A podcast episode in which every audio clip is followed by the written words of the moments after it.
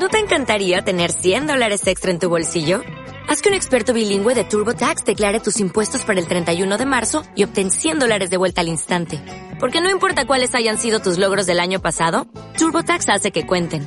Obtén 100 dólares de vuelta y tus impuestos con 100% de precisión. Solo con Intuit TurboTax. Debes declarar para el 31 de marzo. Crédito solo aplicable al costo de la presentación federal con TurboTax Full Service. Oferta sujeta a cambios o cancelación en cualquier momento.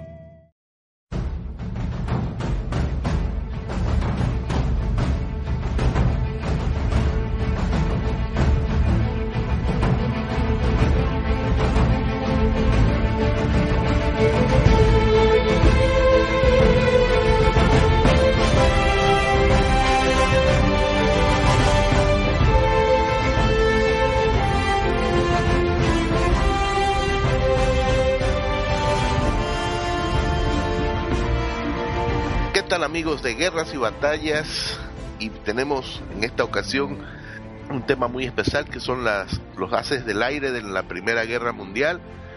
Me acompaña aquí nuestro amigo José Antonio. Bienvenido José Antonio, ¿cómo estás? Hola, ¿qué tal? Muy bien. Pues aquí con mucho frío. Aquí en París ahora mismo hace una temperatura de unos 4 o 5 grados y bueno, el cielo cubierto por las nubes. Qué casualidad, acá también en California no está tan soleado como siempre, han empezado las lluvias y pues estamos con un poco de, frío climatológicamente, no, un buen tiempo para andar volando. Y pues vamos a hablar acerca de, estos haces eh, del aire y una de las cosas que eh, quería comentar que me pareció bastante curioso era de que el título de as no, no fue un título oficial, sino que era algo que empezaron a hablar acerca del lado de los aliados, eh, a los que tenían derribos de otros aviones de al menos de cinco aviones enemigos. Esto de aquí me, pareció bastante curioso. Creo que los alemanes utilizaban otro término para, para los haces eh, de guerra. Sí, es, utilizaban un, un término que es experten, es decir, experto en el manejo de, manejo de los aviones. Sí es cierto que, el término AS nos puede llegar a, cierta confusión porque dependiendo del país en el que lo estemos utilizando, efectivamente se refiere a una gran a una cantidad de, de derribos que puede ser de cinco, en este caso, como puede ser Francia, Inglaterra o, por ejemplo, las 50, ¿no? Las 50 victorias que hacían falta para, para ser considerado en un as en, en, la Alemania de la Segunda Guerra Mundial, ¿no? Entonces, eh, digamos que, que, el, que, el, término as eh, lo podemos lo podemos utilizar más como como piloto piloto experimentado de combate y, que haya sobrevivido, más que nada. Sí, sí, claro, claro. Claro, claro, efectivamente. De hecho, bueno, ya como, como veremos, a veces el, el valor ¿no? y la supervivencia de estos pilotos no es recompensada como se merece. Eh, bueno, con algunos ejemplos que, que, veremos a lo largo del podcast de hoy. Eh, pues bueno, eh, como bien como bien ya sabemos, el mayor as de la Primera Guerra Mundial es Manfred von Richthofen, el Barón Rojo, con unas 80, 84 victorias eh, confirmadas o no, eso bueno, ya daría también ¿no? para, para hablar mucho más. Eh, pues el mayor aliado eh, de la Primera Guerra Mundial es René Paul Fonch, nacido el 27 de marzo de 1894, con 75 victorias, tres de las cuales son compartidas, ¿no? Pero luego también este caballero pues tiene 142 reclamadas, o sea, quiere decir que, que no se ponían de acuerdo ni él ni sus superiores ¿no? a la hora de, de, asignarle, de asignarle victorias. Recibió la Legión de Honor, eh, era una persona con, con muy fuerte temperamento, eh, ya siendo muy joven, eh, se destacó como buen piloto. ya a los 23 años consiguió sus dos primeras victorias y bueno, esas victorias no le valieron, le valieron a que se uniera a una de las escuadras francesas más famosas de la Primera Guerra Mundial, el 15 de abril de 1917. Eh, la que era llamada la, escuadrilla de las cigüeñas. Entonces, el encargado de, esta unidad era el, oficial Guillaume Meyer, eh, que, se que, se convirtió en, el as francés por excelencia, a pesar de que René Fons, eh, como hemos dicho, es el mayor as aliado de la, de la Primera Guerra Mundial. Pero, ¿qué es lo que ocurre? Durante la guerra, el oficial al cargo de dicha unidad, de la escuadrilla de las cigüeñas, Guillaume Meyer, muere. Entonces, René Fons, ¿no? Pues siempre mm, quiso superar a la figura de, de Gunemeyer en cuanto al número de victorias y de hecho lo consiguió, ¿no? Tal y como hemos dicho. Consiguió 75 victorias, eh, de las cuales, pues como hemos dicho, ¿no? Reclamaba muchas más, más de, más de, más de 100. Y bueno, al conseguir su, su victoria número 19 fue condecorado con la, con la Legión de Honor, ¿no? Pero siempre vivió a la sombra de, de, de. De, Gunemeyer es, es de alguna forma para, para el pueblo francés eh, el as por excelencia, ¿no? Porque dio la vida por su país. Pero claro, a pesar de que René Fons fue mejor, por llamarlo de alguna forma, ¿no? Mejor oficial, eh, mejor piloto, mejor as, porque consiguió esas 75 victorias confirmadas que hemos comentado, eh, pues vivió siempre a la sombra de, de, de Gunemeyer. Bueno, al final acabó siendo, siendo coronel y, bueno, a pesar de que trató de recordar al pueblo francés en todo momento de que él fue el mayor de la Primera Guerra Mundial, pues hoy en día, lamentablemente, pues no es una figura muy, muy conocida en Francia. En cambio, Gunemeyer sí, ¿no? Entonces, es un poco curioso. No, y precisamente eh, este as, pues, sobrevivió la Primera Guerra Mundial y pues participó también en la Segunda Guerra Mundial, aunque no como un piloto, eh, pero como quien dice, eh, no pudo llegar a la gloria por no morir en combate. Eso fue una de las. Sí, sí, así es. Y de hecho, pues bueno, vemos ¿no? El, el, tipo de mentalidad que tiene cada país para distinguir a los ases, ¿no? Porque, por ejemplo, René Fons, mm, a pesar de haber ganado la Legión de Honor francesa, que es la, la máxima condecoración a la que puede aspirar un soldado francés durante la Primera Guerra Mundial y, y luego, obviamente, también durante la Segunda, no fue considerado un héroe nacional como, cosa que sí ocurrió, por ejemplo, con, con Manfred von Richthofen, ¿no? El Barón Rojo, en, en Alemania. Entonces, eh, es un poco, ¿no? Como hemos dicho, eso, el cambio de, de mentalidad y, bueno, el cómo se trata a unos héroes en un, en un país o, en otro.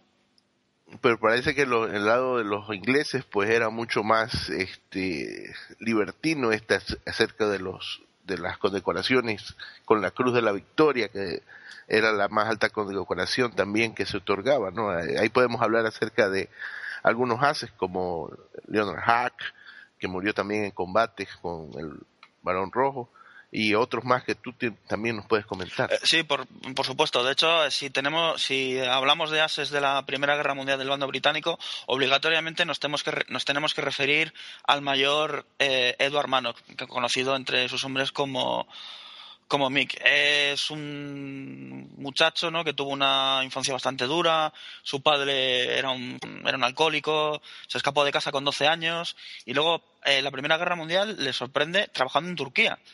Eh, de hecho, bueno, eh, cuando está trabajando allí, creo que como estribador de puerto, no, no lo sé muy bien, eh, le meten en prisión sencillamente por, por tener la nacionalidad británica. Luego, con una serie de, de intercambios y demás, eh, pone pie en Inglaterra en, 1900, en, en 1915, una vez que es, que es repatriado. Consigue convertirse en oficial un año después, en 1916, y, y bueno, Edward Manock pasará a la historia como el mejor as británico de la, de la Primera Guerra Mundial eh, sus victorias, eh, bueno, ya, ya sabemos, ¿no? Que, que puede variar dependiendo de, dependiendo de la fuente que estemos utilizando, pero bueno, 69, 70 aviones. Eh, era una persona con profundas creencias, profundas creencias religiosas y a lo largo de toda la guerra, mientras iba consiguiendo el número eh, más y más victorias, eh, de alguna forma que las muertes ¿no? que él mismo le estaba causando eh, pesaban sobre su propia conciencia, ¿no? Y claro, eh, cuando hablamos de héroes de guerra es muy fácil recordar que, que bueno, que, hacen gestas heroicas, etcétera, pero detrás de esas gestas heroicas siempre, siempre en muchas ocasiones, ¿no? Conlleva el acabar con la vida de otro ser humano, ¿no? Entonces, Eduard Manock, pues, francamente, que lo pasó realmente mal, vivió los tiempos durante el tiempo que, estuvo en, en, en batalla eh, con el peso, ¿no? De esas muertes sobre sobre el peso de su conciencia. Eh, en una ocasión derribó a un, a un piloto alemán, el avión se quedó envuelto en llamas y entonces esos gritos de, de dolor quedaron grabados de alguna forma de forma permanente en la cabeza de, de Manock y durante toda la guerra Manock estaba muy muy preocupado eh, por, por morir eh, quemado ¿no? dentro de su avión. De hecho, bueno, decía a sus compañeros que él llevaba siempre una pistola encima y sus compañeros, pero bueno, pero ¿para qué, para, para qué llevas una pistola si vas en, en, un avión? Dice, no, no, la llevo en caso de que mi avión se queme para pegarme un tiro, porque no quiero morir así. ¿Y sabes cómo murió Edward Manock? ¿Cómo? pues precisamente quemado en su avión. O sea, su peor miedo, ¿no? Y su peor pesadilla, pues desafortunadamente se convirtió en, en realidad. Y, y bueno, y como hemos comentado, el, el, el no reconocer, ¿no? La valía de, de estos hombres aún estando en vida. Destruyó 69 aviones y hasta que no murió no se le concedió la Cruz Victoria a título póstumo, el 26 de julio de 1918. Y curiosamente, Manock murió no por un combate, sino derribado por la artillería antiaérea, ¿no? Es decir, eso era otra cuestión de que tenían que cuidarse los aviadores. Sí, sí, claro. Realmente, realmente eh, las, las condiciones, porque estamos hablando de que en 1916, 1900, eh, en la Segunda Guerra Mundial, la aviación era una, una rama de la, de, la táctica estratégica bélica que no era muy este, explotada en el sentido de que podía hacer un, cambio realmente en una batalla.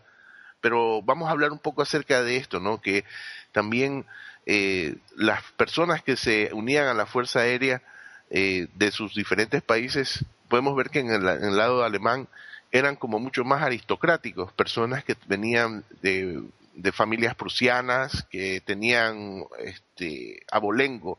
¿Por, qué se debía eso? Pues principalmente se debe, se debe, por lo menos desde ese punto de vista, que la mayoría, la mayoría o la mayor parte de los pilotos, eh, si uno estudia no rápidamente sus biografías, normalmente suelen empezar en la rama de la caballería. Y de hecho, bueno, ¿qué hay más noble, no? Que el arte de la caballería, ¿no? En el imperio, en el imperio alemán, ¿no? De, de la Primera Guerra Mundial. Entonces, principalmente ese es el, ese es el motivo que cuando a la hora de ponernos a buscar eh, ases encontremos a muchos von. Y estos, pues, precisamente, como tú dices, pues, empezaban con la caballería. En el caso de el Barón Rojo, él pasó de la caballería a la infantería, es decir, también vivió el, el horrible eh, drama de las trincheras y de ahí ya en 1916 es que entra en la aviación y parece que ahí es que encuentra realmente su forma de eh, sacarle mayor provecho a, su, a sus diferentes habilidades. Eh, de hecho, bueno, en, de hecho incluso en una ocasión estuvo a punto de, perder la vida cuando él mismo se, se adelantan con sus hombres eh, montados a caballo, porque obviamente la caballería en la Primera Guerra Mundial se utiliza tal y como se utilizaron los, los primeros aviones, como meras, como meras unidades de, de, reconocimiento. Entonces, se, se llegó a meter demasiado en, en, lo que son las líneas, las líneas enemigas, se vio rodeado por, por una unidad de infantería enemiga y, y justamente no ese, ese, reconocimiento estuvo a punto de, de acabar con su vida. Eh, luego más adelante, cuando ya eh, la, propia, la propia rama de aviación eh, en Alemania empieza a desarrollarse, lo que es meramente anecdótico porque el papel, del, papel de la aviación en la Primera Guerra Mundial en 1914 y en 1915 es puramente anecdótico, es decir, se utilizaba meramente pues para, para unidades de reconocimiento. Eh, poco a poco la, la, Fuerza Aérea empieza, empieza a tomar eh, importancia debido a una gran cantidad de, avances tecnológicos eh, cuyo cuyo contenido nos daría para, para otra hora incluso, eh, pues eh, llega un momento ¿no? en el que los aviones se convierten en, una fuerza a tener en cuenta. Entonces, en ese momento, es en 1916, eh, cuando Alemania y, el resto de los países involucrados en el conflicto de la Primera Guerra Mundial tienen que crear, entre comillas, prácticamente de la nada, sus fuerzas aéreas. Entonces, eso es cuando, cuando la Fuerza Aérea prácticamente se abre a todo el mundo que quiera que quiera participar en ella. Entonces había muchos jóvenes, ¿no? Ávidos de, de, nuevas aventuras, de, la emoción de lo que sería volar, porque estamos hablando que, en 1914, 1915, 1916 la aviación no está al alcance de todos. Entonces, el poder subirte a los mandos de un avión y poder sobrevolar eh, las batallas y, bueno y luchar, no, entre comillas, como un caballo del aire, eh, pues es lo que hizo que tantos jóvenes dieran el, el salto de, desde la infantería o bien desde la caballería, como hemos dicho, hacia el nuevo arma aérea, ¿no? El arma de los caballeros, por llamarlo de alguna forma. Bueno, y hablando un poco acerca de esto de la caballerosidad, se ve mucho en las películas y se habla de que tanto del lado inglés como del lado alemán pues existía cierta caballerosidad que, por ejemplo, si te quedabas sin municiones o, te fallaba el, el, avión, a veces te perdonaban la vida y hay así ciertas anécdotas incluso ah, en las memorias del barón rojo o von Richthofen, habla de que una vez le perdonó a, a un aviador, generalmente estos aviones pues iban con dos dos pasajeros, ¿no? El piloto y, atrás el, el, que iba con la ametralladora. Y parece que en un momento dado, eh, dentro de ese combate, pues eh, la ametralladora se encasquilló y pues el varón rojo le perdonó la vida al, a, la nave, al, aviador, pero al parecer cuando ya estaba dando la vuelta, el, el de la ametralladora logró desengancharla y pues empezó a dispararle. Y eso fue una de las condiciones que habla en su memoria de que desde ese momento ya dijo que no, que no iba a cometer otra vez ese error. E, eso es, de hecho, bueno, el, tema de la caballerosidad no está como muy, como muy mitificado. Sí es cierto que hubo eh, casos extremos de, caballerosidad, pero fueron casos muy, muy puntuales. Lo que pasa es que las fuentes las han recogido, ¿no? Y de alguna forma, pues, todos pensamos que esas acciones eran el pan de cada día de, de los pilotos, ¿no? Pero desafortunadamente, pues no, no fue así. Eh, otro caso que también podemos comentar del Barón Rojo es que en una ocasión eh, vio un avión, un avión en el que también iban dos pilotos británicos, uno de ellos estaba haciendo fotos, entonces se acercó a ellos y como vio que no disparaban y tal, pues les, les indicó para que les indicó que, que aterrizaran, ¿no? Como pues para verlos como como prisioneros. Entonces el, el Barón Rojo en ese momento tuvo problemas mecánicos y bueno, eh, hizo un aterrizaje de emergencia. El otro avión hizo exactamente lo mismo y luego pues el Barón Rojo estaba contento porque era la primera vez que podía hablar con un piloto que él, entre comillas, había derribado, ¿no?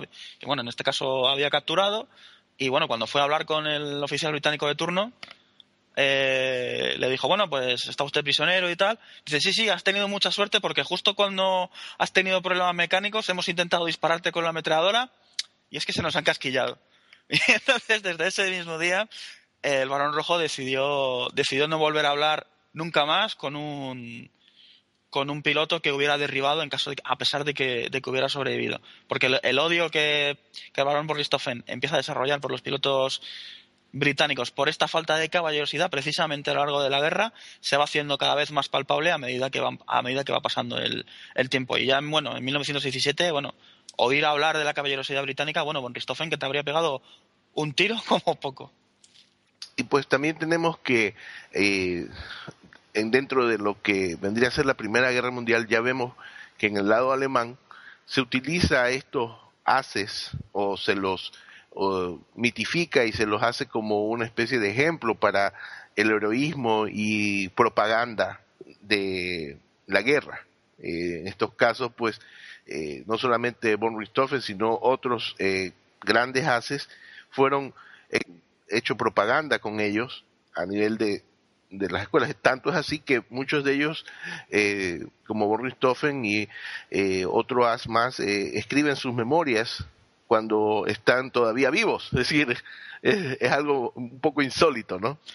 Sí, claro. De hecho, bueno, eh, Manfred Borristofen escribe sus, sus memorias en 1917, es decir, en medio de, en medio todavía de la, de la primera guerra de la primera guerra mundial. Eh, todo aquel que ganaba una, la importante la condecoración más importante de, de la Alemania imperial durante la primera guerra mundial, eh, la Pur, eh, se convertía automáticamente en un héroe nacional. Entonces, el Imperio Alemán tenía preparada su máquina de propaganda para que todo aquel soldado o oficial que ganara dicha medalla automáticamente se convirtiera en un héroe nacional.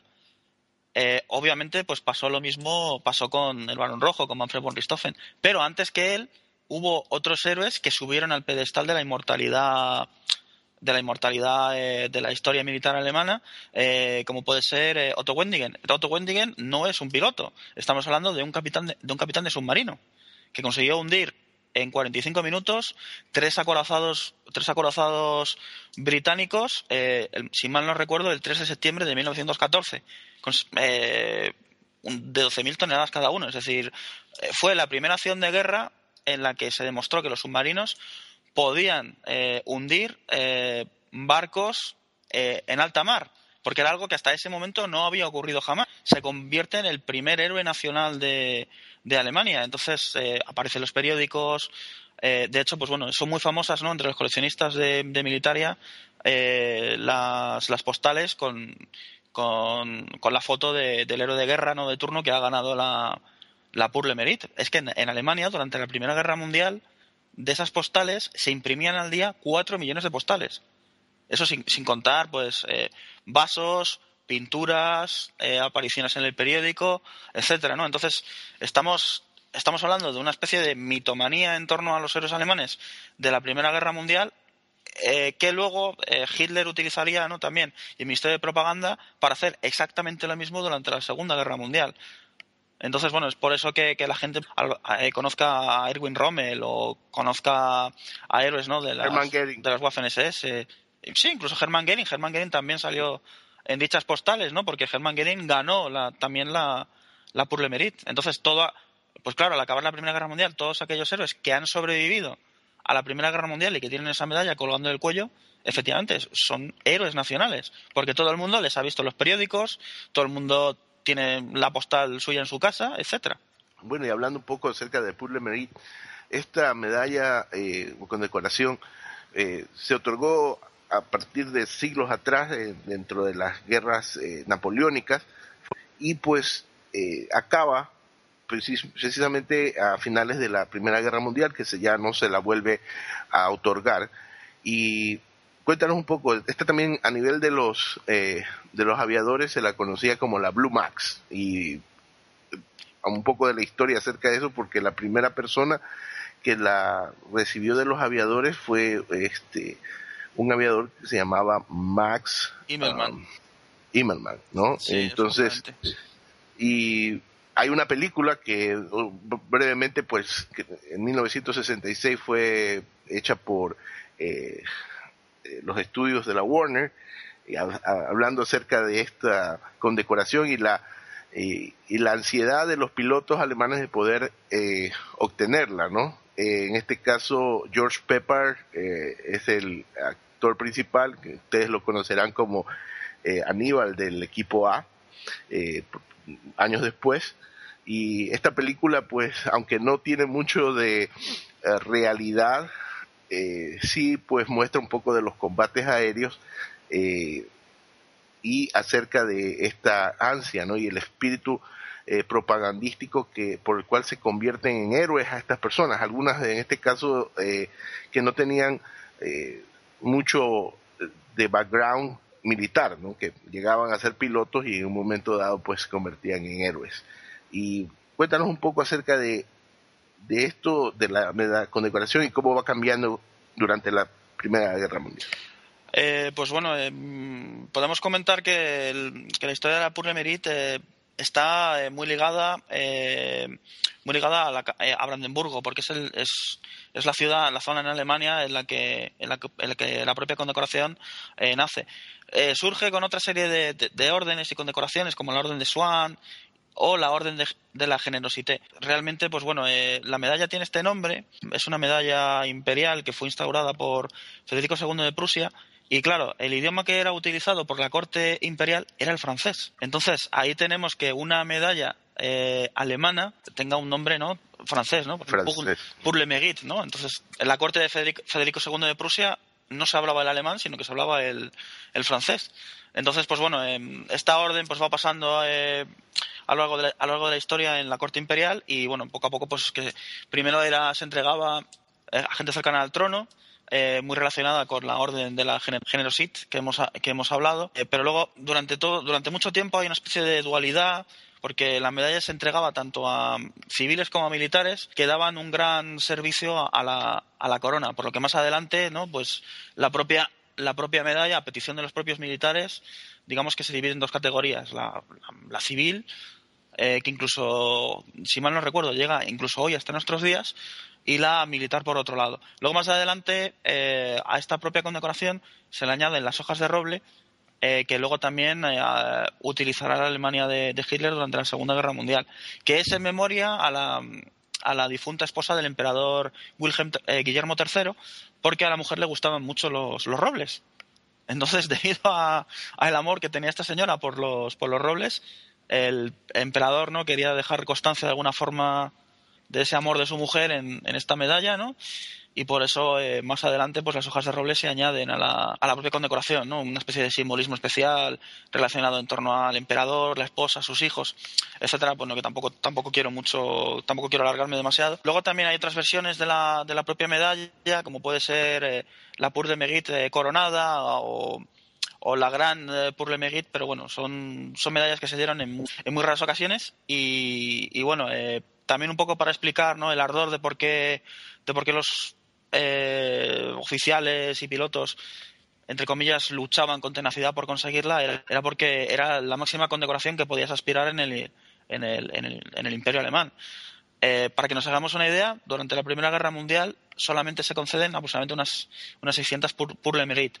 Y a pilotos, a pilotos, de, a pilotos de combate, solamente 80 las recibieron. Entonces, os podéis imaginar ¿no? lo, que, lo que tiene que ser para, para un piloto eh, recibir, eh, recibir dicha condecoración y todo lo que y todo lo que y todo lo que eso conllevaba no eh, lo que hemos ya comentado de héroe nacional propaganda etcétera. Obviamente pues para obtener esta medalla cuántas victorias deberías tener eh, pues eso dependía dependía un poco del humor del emperador. De hecho por ejemplo eh, el propio Barón Rojo no comenta, comenta en sus memorias que, tanto Max Immelman como Boelke consiguen su consiguen, consiguen la Purle Megit eh, al conseguir ocho derribos. Entonces él ha derribado 16 aviones y esta maldita sea que no me la conceden, pero ¿por qué no me la conceden? Y justo y justo ese día no recibe ya por fin el telegrama diciendo que el emperador por fin ha tenido a bien a concederle concederle la, la Purle Megit por esos 16 derribos como ya he dicho, depende un poco de, del humor del emperador y, de, y del desarrollo del combate, porque no es lo mismo conseguir ocho victorias en 1916, pongamos, que conseguir ocho en 1917, ¿no? Porque como hay más combates, se, se, recrudecen los combates, los pilotos, los pilotos obtienen con mayor facilidad mayor número de victorias. Entonces, pues bueno, dependía un poco de, de como ya hemos dicho, del humor de, de Guillermo, del emperador, y sobre todo también de, de la época, ¿no? De la Primera Guerra Mundial en la que estamos hablando. Un poco hablando acerca también de otro as alemán, Hermann Goering, eh, que muchos lo recordarán como el jefe de la Luftwaffe en la Segunda Guerra Mundial, pues eh, parece que tuvo también mucha relación con Boris Richthofen, estaban en la misma escuadrilla, pelearon juntos, ¿cómo nos puedes contar alguna anécdota? Eh, sí, claro. Eh, bueno, me, como ya sabemos, eh, el, las, eh, las hastas del ejército alemán eran las unidades en las que, en las que se, englobaban eh, los, pilotos, los pilotos de combate. Entonces, eh, la hasta más famosa de la Primera Guerra Mundial es el hasta 11 que debido a que los pilotos pintaban sus aviones de, diversos colores, ¿no? Colores chillones como el rojo, el amarillo. De ahí le viene el, el, el nombre, ¿no? De, del balón rojo, que al principio se empezó a llamar en francés Le Petit Rouge, el pequeño, el pequeño rojo. Que, eh, pues el comandante de esta unidad es Manfred von Richthofen, es decir, el balón rojo. Cuando el balón rojo eh, está al mando de, de, esta unidad, ¿no? de la unidad más mítica de la, de la Primera Guerra Mundial, Göring está con ellos, es un, es un piloto más de es un piloto más de combate, pero a la raíz de que muere de que muere el Barón Rojo más, adela más adelante, eh, 1918, si mal no recuerdo, eh, Goering llega a tomar el mando del Hasta 11 y luego también eh, consigue también la Purle Merit porque quiero recordar si mal no me equivoco que consiguió entre 20 y 23 derribos. Entonces, el, aunque no aunque no tuvo un papel tan eh, crucial en la Primera Guerra Mundial, ¿no? Con esos 80 derribos que consiguió que consiguió el Barón Rojo, sí estuvo al mando de la unidad más mítica de la Segunda Guerra Mundial, es decir, el Hasta 11. Y precisamente un poco hablamos acerca de los, en esa época pues la Fuerza Aérea también alemana pues dependía mucho acerca de los Zeppelins. Y por el lado aliado pues también tenían estos grandes globos tipo salchicha que servían como puestos de observación y también eh, eran muy difíciles de derribar. Cuéntanos un poco acerca de esto. Pues eh, sí, bueno, como hemos dicho, eh, al principio de la Primera Guerra Mundial, el papel de la aviación meramente que es significativo, es decir, es, es meramente testimonial. Se utilizaban tanto los globos como, como los pocos aviones que había eh, para unidades de, de reconocimiento. Entonces, eh, ¿cómo, empieza, ¿cómo empieza la guerra aérea propiamente dicha? Pues cuando a alguien se le ocurre un día eh, ver otro avión del ejército enemigo, sacar una pistola y disparar. Entonces el piloto enemigo dijo, ah, pues si este caballero lleva una pistola, voy a llevar yo un rifle. El ejército enemigo dice, ah, si ellos llevan un rifle, voy a meter una ametralladora en la parte de atrás del, avión, ¿no? Entonces, eh, como, como meras anécdotas, la, la, guerra de observación se acaba convirtiendo en, en, una, en, una, guerra aérea también. Entonces, el papel de los globos era fundamental, porque claro, eh, ya se vio que la caballería en la Primera Guerra Mundial, ese papel tradicional que tenía de observación en los ejércitos, ¿no? en los ejércitos napoleónicos, etcétera, no lo puede cumplir, no lo puede cumplir porque, porque como, todos, como todos los oyentes ya sabrán, eh, la Primera Guerra Mundial muy pronto se estanca en la famosa en las famosas guerras de trincheras. Entonces, ¿cuál es la única forma de poder ver si el enemigo se está, se está armando, si se está preparando una ofensiva? Eh, a través, a través de, los, de los cielos. Entonces, entre 1914 y 1916, como no había tantos aviones como los que le gustaría a los ejércitos, principalmente lo que se utiliza eh, son los globos, globos de reconocimiento. Cuando estos aparatos empiezan a sucar los cielos eh, tratando de investigar ¿no? qué hay más allá de las líneas enemigas, es cuando esos aviones de reconocimiento empiezan a ser utilizados para derribar, derribar a los globos. Eh, claro, las armas que se, llevan que se llevan en los aviones al principio, digamos que no son muy precisas, hay que tener mucho cuidado para no, para no, para no destruir las hélices disparando hacia adelante. El, avión se tiene que colocar de cierta forma para poder derribar con una, con una certera ráfaga eh, a los globos. Entonces, eh, derribar, un, derribar un globo, ¿no? algo que parece muy, muy sencillo, en realidad no lo era. El avión tenía que dar muchas vueltas, precisamente pues para evitar que cuando el globo, y bueno, el globo también estalla, obviamente, eh, para que esos cables de, varios metros no, no, no, le, no le destruya lo que es el, el, propio chasis eh, eh, del avión, porque claro, los aviones de la Primera Guerra Mundial están hechos principalmente de, tela y madera.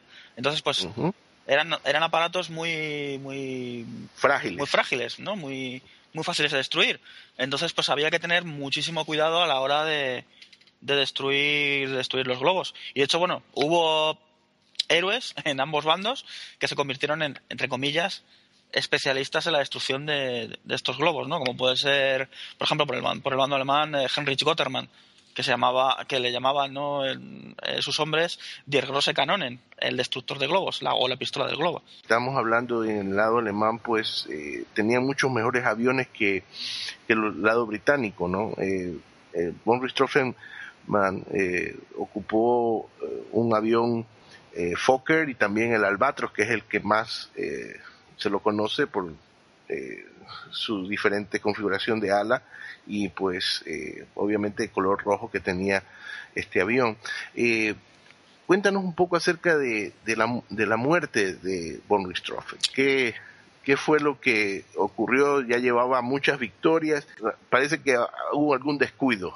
Eh, sí, eso es. Bueno, el balón, el balón rojo, ¿no? Manfred von Richthofen ya era un héroe de guerra, más que reconocido. De hecho, el, propio, el propio Kaiser solicitó en más de una ocasión al Barón Rojo que, que, dejara la guerra, ¿no? En plan de, pues mira, ya eres un héroe de guerra, has demostrado tu valía, no es necesario que sigas volando. Pero a pesar de eso, pues el Barón Rojo eh, quiso seguir, seguir volando. Es, es una de las, de la, de la parte más oscura, ¿no? del Barón Rojo, ¿no? Todo el mundo le considera un héroe y demás, pero en cierta forma él se consideraba inmune a la muerte, ególatra, un, un soberbio, pensaba que jamás podía ser derribado, que no había mejor piloto, mejor piloto que él eh, luego, a raíz de una herida que sufre en la cabeza, el 7 de julio de 1917, eh, el, resto de, resto de la guerra va a, va a volar siempre con la cabeza vendada, porque tenía unas heridas que no terminaron de, que no terminaron de, curar, que no terminaron de sanar. Estamos hablando que desde julio de 1917 hasta el 21 de abril de 1918, que es el día de su muerte, eh, vuela ¿no? con estas heridas. El, el, impacto, el impacto que recibió en la cabeza hizo que, en cierta forma, pues eh, esa resistencia que tenía a soportar eh, altas alturas digamos que se vio que se vio que se vio mermada ese mismo día tuvo un tuvo una especie de, duelo contra el contra el capitán Roy Brown que el Roy Brown, el capitán Roy Brown es es canadiense mucha gente piensa que, que, que este capitán fue la fue la persona el Némesis. La, persona la persona que le derribó. De hecho, bueno, daría para otro capítulo porque de hecho incluso de hecho, incluso los aliados llegaron a crear un, un, escuadrón, ¿no? Que era el escuadrón anti-Ristoffen. Es decir, un escuadrón creado única y exclusivamente para... El objetivo de derribarle. Para derribarle, eso es. O sea, ¿hasta dónde no llegó, llegó la fama de, de Balón Rojo? Todo el mundo quería derribarle, ¿no? Porque una vez derribado, pues serías un héroe de guerra en el, en, en el, país de turno, ¿no? O sea, en Inglaterra, eh, pues bueno, en el, país en el que en el que bajo estuvieras sirviendo, ¿no? Bajo la bandera. Entonces, pues, eh, el Barón Rojo no es derribado por el capitán Roy Brown, sino que es derribado cuando está regresando a sus propias líneas. De hecho, recibe un recibe un disparo que proviene que proviene efectivamente de, de, tropas de tropas aliadas y pero bueno ese ese, mm, ese disparo eh, le atravesó un costado destruyéndole los pulmones el hígado la vena aorta eh, la vena cava vamos, en, menos de un minuto, obviamente, a causa de las heridas y a causa de la pérdida de sangre a la que se vio sometido, eh, perdió rápidamente la conciencia y el avión triplano que, que pilotaba se estrelló en, territorio enemigo, ¿no? Entonces los aliados tampoco, tampoco, vamos, se quedaron completamente sorprendidos. Entonces, eh, cuando, cuando, se cuando se derribó, pues todo el mundo quiso apuntarse quiso apuntarse, ¿no? La, victoria, ¿no? Ha sido el soldado, ha sido un soldado canadiense, no, ha sido un sargento británico. Eh, no, ha, sido el, piloto canadiense, el capitán Roy Brown, que ha estado luchando contra él hace cinco minutos. Entonces, lo que, no lo que sí se sabe es que eh, Manfred von Richthofen no sobrevivió ni al disparo ni, a, ni obviamente al impacto ¿no? Al que se vio sometido su avión cuando, cuando, cuando se estrelló. Eh, obviamente, cuando se encontraron los restos, los aliados recogieron con mucho respeto el, el cadáver eh, y, lo llevaron a hangar. Bueno, eso es, eso es el, el cuento que, que, podéis leer en Wikipedia. Realmente eso no eso no fue así. En el momento en el que se recupera el cadáver de Manfred von Richthofen y su avión, digamos que poco digamos que poco más que aquello se convierte en una caza de en una caza del recuerdo. En los bolsillos de, del uniforme son eh, todo, el, todo el contenido que tiene que tienen sus bolsillos es completamente sustraído por los por los soldados los primeros oficiales que llegan al lugar le arrancan las condecoraciones del uniforme los soldados se pelean por las botas eh, hay una especie de, rifa por quedarse con fragmentos de con fragmentos del avión etcétera entonces bueno e, ese fueron esos fueron los primeros honores que las tropas británicas y canadienses eh, dieron al, al de Manfred von Richthofen. De hecho, pues bueno, en el Museo de Guerra de, Australia, eh, por ejemplo, se puede ver una de las botas del uniforme de Manfred Borristoff, porque un soldado australiano tuvo bien a conseguir, a conseguir una de las botas, ¿no? Humillante.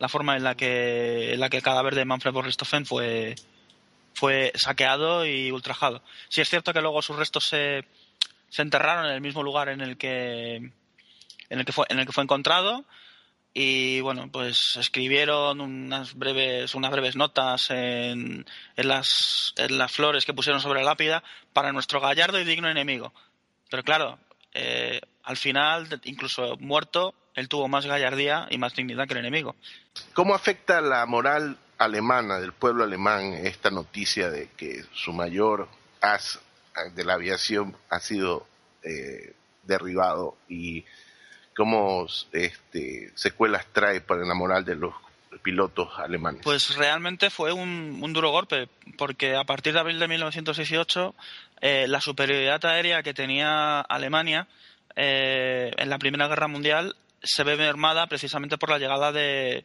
los aviones norteamericanos, que aunque no tienen ningún papel, esta, esta superioridad aérea eh, Alemania no la puede no la puede, no la puede mantener, principalmente porque sus mejores pilotos empiezan, empiezan a morir ante el empuje de, de los aviones, de los aviones, de los aviones británicos. Eh, ¿Fue la muerte del Barón Rojo un golpe de moral para el ejército alemán al completo? Pues indudablemente sí, era, un, era el, el héroe nacional más famoso de todos. se le consideraba, como bien hemos dicho, ¿no? inmune a la muerte, que nadie, nada podía nada podía derribarle, pero tal y como se vio, pues no, no fue así. Bueno, creo que hemos abarcado bastante acerca de estos haces, aunque hemos hablado mucho más del más famoso, pero es así, amigos, ¿no? Eh, muchos recordarán al Barón Rojo, incluso recientemente, hace unos años atrás, sacaron una película con su nombre, El Barón Rojo, Han hecho anteriormente otras desde los años 30, que les recomiendo que vean esa película, El Barón Rojo, eh, una película alemana. Tiene muy buenas eh, eh, historia y más que nada escenas acerca del combate aéreo. creo que realmente los combates aéreos como entre avión y el otro no eran muy frecuentes, ¿no? Es decir, también esa era otra parte por la cual no se tenían muchas muchas victorias en ese sentido, ¿no? aunque se buscaba eh, la confrontación, pues eh, muchas veces el piloto tenía que estarse cuidando de qué estaba debajo de él, porque si no te derribaba eh, el otro avión, te podía derribar la artillería o algún soldado que podía estar con alguna ametralladora cerca. Claro, y luego también y luego también tendríamos que tener en cuenta en qué ejército pilotaba ese ese piloto, porque la forma de, de confirmar los derribos si, es, si es, en tus líneas no cuenta, si es en las líneas del enemigo sí. Bueno, en fin, daría para, para mucho más. No, y precisamente me comentabas antes de empezar el programa acerca de un as que confirmó sus victorias de boca nada más, este, que había atacado un aeródromo. Ah, sí, sí, es correcto, de Bill Bishop. Pues nada, un día este héroe, este héroe entre comillas, canadiense pidió permiso para atacar un, atacar un aeródromo, eh, fue para allá, volvió con el avión eh, tocado ¿no? por, por varias balas y decir, no, he destruido tres aviones. Pues claro, no había nadie para certificar para certificar la, la supuesta acción de, de, este supuesto, entre comillas, héroe. Y por esa acción, eh, curiosamente, fíjate, le dieron la cruz, la cruz victoria, ¿no? Cosa que, que a Manok, a pesar de haber derribado 69 aviones, no, no se la concedieron, ¿no? Es un tanto extraño desde luego. Y de hecho, bueno, Bill Bishop vivió toda su vida de, esa supuesta acción heroica, llegando a tener incluso una alta graduación en, la RAF. Pero bueno, daría, daría para otro, daría para otra hora. Ok, muy bien. Entonces, amigos, este, vamos a terminar este episodio. Eh, agradezco a José Antonio Márquez eh, que esté colaborando con nosotros y pues hemos cubierto este aspecto de la Primera Guerra Mundial. Quizás en capítulos próximos vamos a hablar acerca de las batallas en las trincheras, porque hay muchas batallas muy importantes en la Primera Guerra Mundial, pero en todo caso necesitamos sus ideas y que nos comenten acerca de qué tópicos eh, hablar aquí en el podcast. Eh, estamos eh, muy abiertos a sugerencias. Y José Antonio, eh, ¿tú qué crees eh, que podría ser un próximo episodio acerca de eh, algunos de los combates de la Segunda Guerra Mundial en algunos de los escenarios de, de Francia o de Alemania? pues podríamos hablar de la, de la ofensiva alemana en, de Francia, por ejemplo, que esa fue, yo creo que la operación más más brillante de, la Segunda Guerra Mundial por parte del ejército alemán. Podríamos hablar de la batalla de, podríamos hablar de la batalla de Moscú, podríamos hablar de, la batalla de Berlín. Eh, en fin, hay tantas cosas de las que hablar que es difícil elegir un, tema.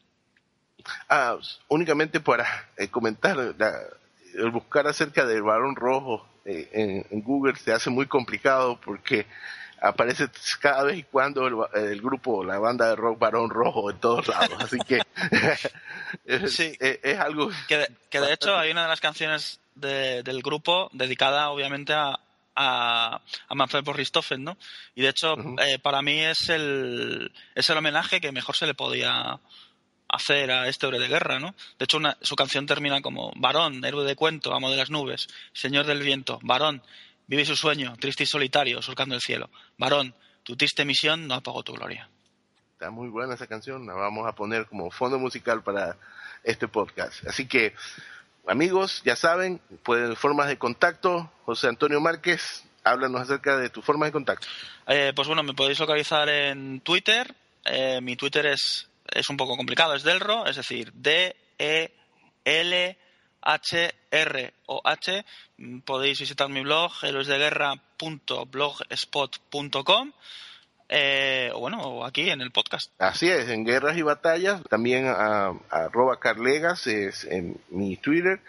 Próximamente vamos a tener eh, también un Twitter para guerras y batallas, pero al momento creo que eh, la forma más rápida es que nos contacten a través de eh, nuestra página en Evox, eh, donde está guerras y batallas, y sus comentarios y sugerencias son bienvenidos. Muchas gracias, José Antonio. Nos vemos en un próximo capítulo y pásenla bien. Gracias, un placer.